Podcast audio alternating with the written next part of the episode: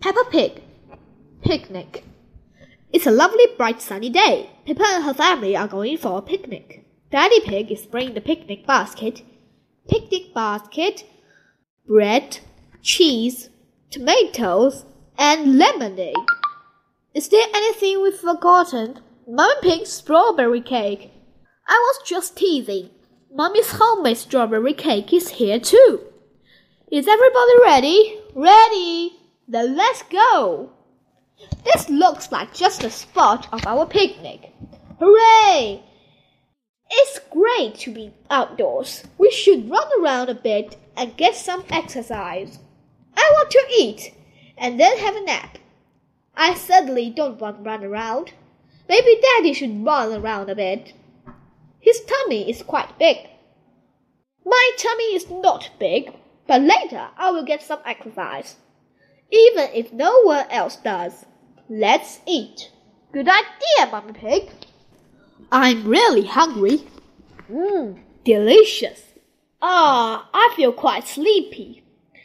I thought you want to wander around a bit, Daddy Pig. Later. Look, there's a little duck pound. Quack, quack, quack. Mummy, can we feed the ducks? Yes, you can feed them. The rest of the bread. Peppa and George love feeding bread to ducks. Mummy, I think they want some more. That was the last of the bread. I'm sure they've had enough. Sorry, Mrs. Duck. We've no more bread. The ducks want more food. So much for Daddy Pig and his exercise. Uh, what? You lot again. Peppa told you. There's no more bread. Mummy, we do have strawberry cake. Well, if there's any cake left over, you can give it to the ducks. Everyone likes Mummy Pig's homemade strawberry cake. Go, a swap. I hate wasps. Shoo! What a fuzzy Mummy Pig. It's only a little wasp.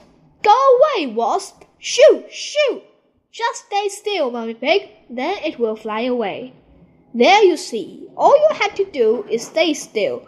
Ah, get away! Scream! Whoa! Scrap! Whoa! Help! Shoo! Get it off me! I hope the wasp doesn't stealing, Daddy. Whoa! Get away, you little pest! No, Daddy is running too fast for the wasp to catch him. Let's eat our strawberry cake before the wasp comes back.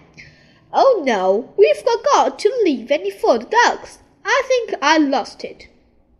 You said you would run around and get some exercise, Daddy Pig, but I didn't believe you'd do it. Luckily, I managed to hang out to my size of strawberry cake. Stop, Daddy! We promised the rest of the cake for the ducks. Oh, you are very duck luckies. Say thank you to Daddy Pig. Quack, quack, quack. You are most welcome. It's time to go home. Say goodbye to the ducks. Bye bye, ducks. See you next time. The end.